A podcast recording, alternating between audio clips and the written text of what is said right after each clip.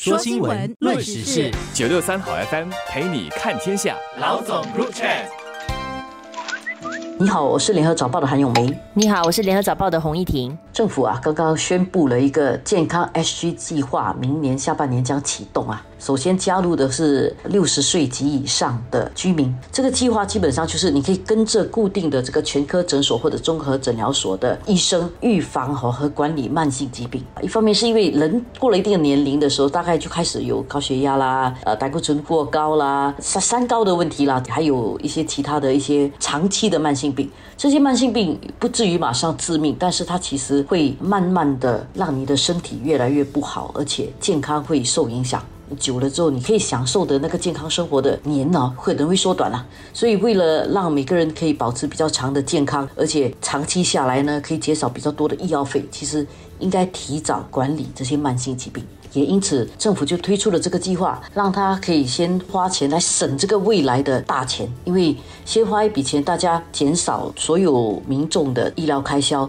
长期的话呢，政府的整体医疗津贴也会得到一定的控制。健康 H 计划其实也提了一阵子了，在提出了以后呢，也经过了几个月的筹备，然后也征集了很多的民众的一些意见，然后现在就终于整理出了一份白皮书了，里面就有比较具体的一些呃建议，说到底要怎。怎么去进行？所以当中，我觉得可能大部分人都会觉得是一个比较好的一些消息啦。因为就包括说，如果你加入了健康 s 然后你选择的这个全科诊所是在这个健康 SG 计划下的，就包括说加入这个诊所去看诊的时候，你第一次看诊就是免费的，就好像说他可能就会成为你的一个长期看护的一个医生跟诊所啦。那么在这个诊所里面，你接种的那些呃疫苗啊，就是如果是卫生部推荐的那些成人需要接种的疫苗，其实都会是免费的。你也可以接受体检，然后这个体检本身也是免费的。然后，如果你在这个诊所里面买的药物来控制一些慢性疾病的话，那个药物的价格呃下来的话，也应该会跟那些综合诊疗所定的那个价格会比较接近。除此之外呢，它还有一些额外的一些奖励哦，就包括说你加入计划，说会累积一些保健积分，然后还可以用这些积分来兑换一些购物券啊、交通券啊，主要就是鼓励大家通过一些比较健康的生活去保持你的健康啦。而且呃，它会很多人产生一些便利啦，就是包括如果你去这些诊所看医生的话，你用保健储蓄的话，你也不需要像现在这样支付那百分之十五的共付款。所以它对一般的加入计划的本地居民来讲是有好处的。然后另外一方面呢，它也给全科医生的诊疗所还有综合诊疗所一些便利。为什么？因为政府呢会提供这个 IT 的资源嘛，这个一次性的津贴，让他们去提高他的这个 IT 能力，然后来跟 Health Hub 啊，就是政府的这个医疗保健资讯网接轨。这么一来呢，下来这个医生啊，在调看病人的一些病历啊、病史，然后来决定怎么样去治疗的时候。呢，就可以更方便，而居民来讲也很方便，因为你随时可以通过这个 Health Hub 的应用啊，可以查看跟跟进自己的情况。就是如果糊涂了，忘记什么时候自己应该再去去复诊的时候啊。那个 Help Hub 他会提醒你，我我觉得这样也是比较好的舒缓。这个全科诊所靠近大家居住的地方嘛，就是比较在邻里的。然后很多人其实也有这个习惯，就是去看一个家庭医生。然后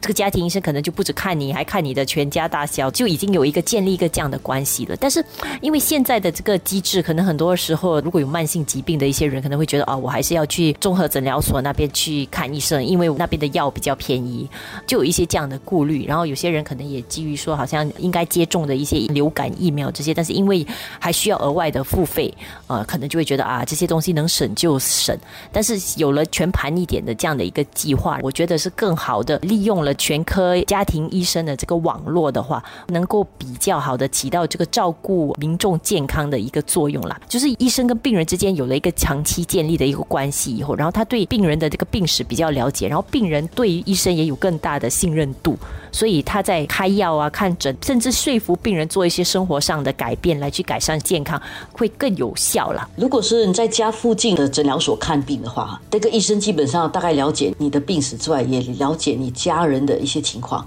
所以，比如说年纪比较轻的时候，就发觉哎，好像你可能有点高血压了，因为他知道你家里可能有这个历史，他可能会告诉你，你要改变你的生活形态，可以避免太过早患上一些因为家族遗传的关系而有的一些慢性病啊。这是一点。然后另外一点呢，你如果加入这些诊所的话，如果你刚好公司有提供你医疗的话，你也可以继续看你公司提供的那个那个医生。如果你的公司提供的那个医生呢，同时也是健康 SG 底下的医生的话呢，那你就可以同时享受到两个好处，两全其美。这个是大家最希望可以看到的效果。说新闻，论时事，九六三好 FM 陪你看天下。老总 Group Chat。还有一点就是，我发觉啊，你生病去看医生，我觉得这是自然的啦。比如慢性病啊，因为药吃完了去看医生，这是很自然的。但是有一种就是打疫苗这件事情啊，还有很多人并没有习惯的做啦。其实打流感疫苗是蛮好的，尤其对于年纪大的人，年轻的人可能他觉得没有关系，因为流感可能病了就好了嘛。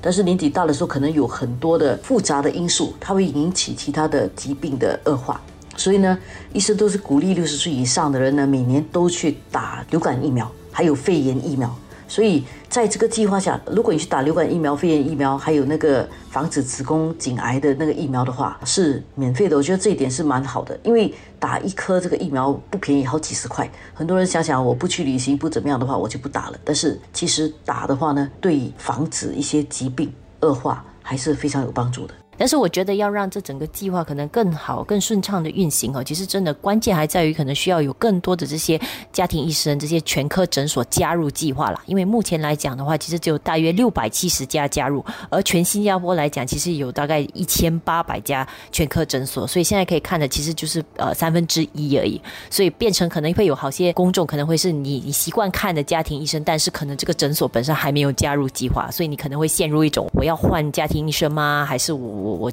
我要等一下，他会被过后会加入，所以反正现在到推行计划还有差不多一年的时间，然后就希望说下来可以推动更多的这些呃全科诊所加入了，因为呃如果大家都加入的话，这个覆盖面其实就更全面了。然后另外一方面呢，我是觉得说新加坡的这个医疗系统是蛮好的，在世界上可以说是数一数二，因为很少地方能够像我们这样有这么多的全科诊所就在你住家附近，而且那个医生现在又再加上这些政府的津贴之后。呃，能够比较长期的保障人们的健康，而且还有鼓励你过健康生活的各种各样的活动跟安排。我觉得这是一个相当完整的一个配套，还一方面在治疗方面有照顾到，给予津贴，还有鼓励你去看诊；另外一方面鼓励健康生活，因为健康生活还可以累积各种积分嘛，所以可以鼓励一些人去保持健康，还可以有群体活动，所以这整套系统从预防到治疗是相当完整的。在这样的一个制度底下，如果我们没有好好的利用的话，那是自己对不起自己啊。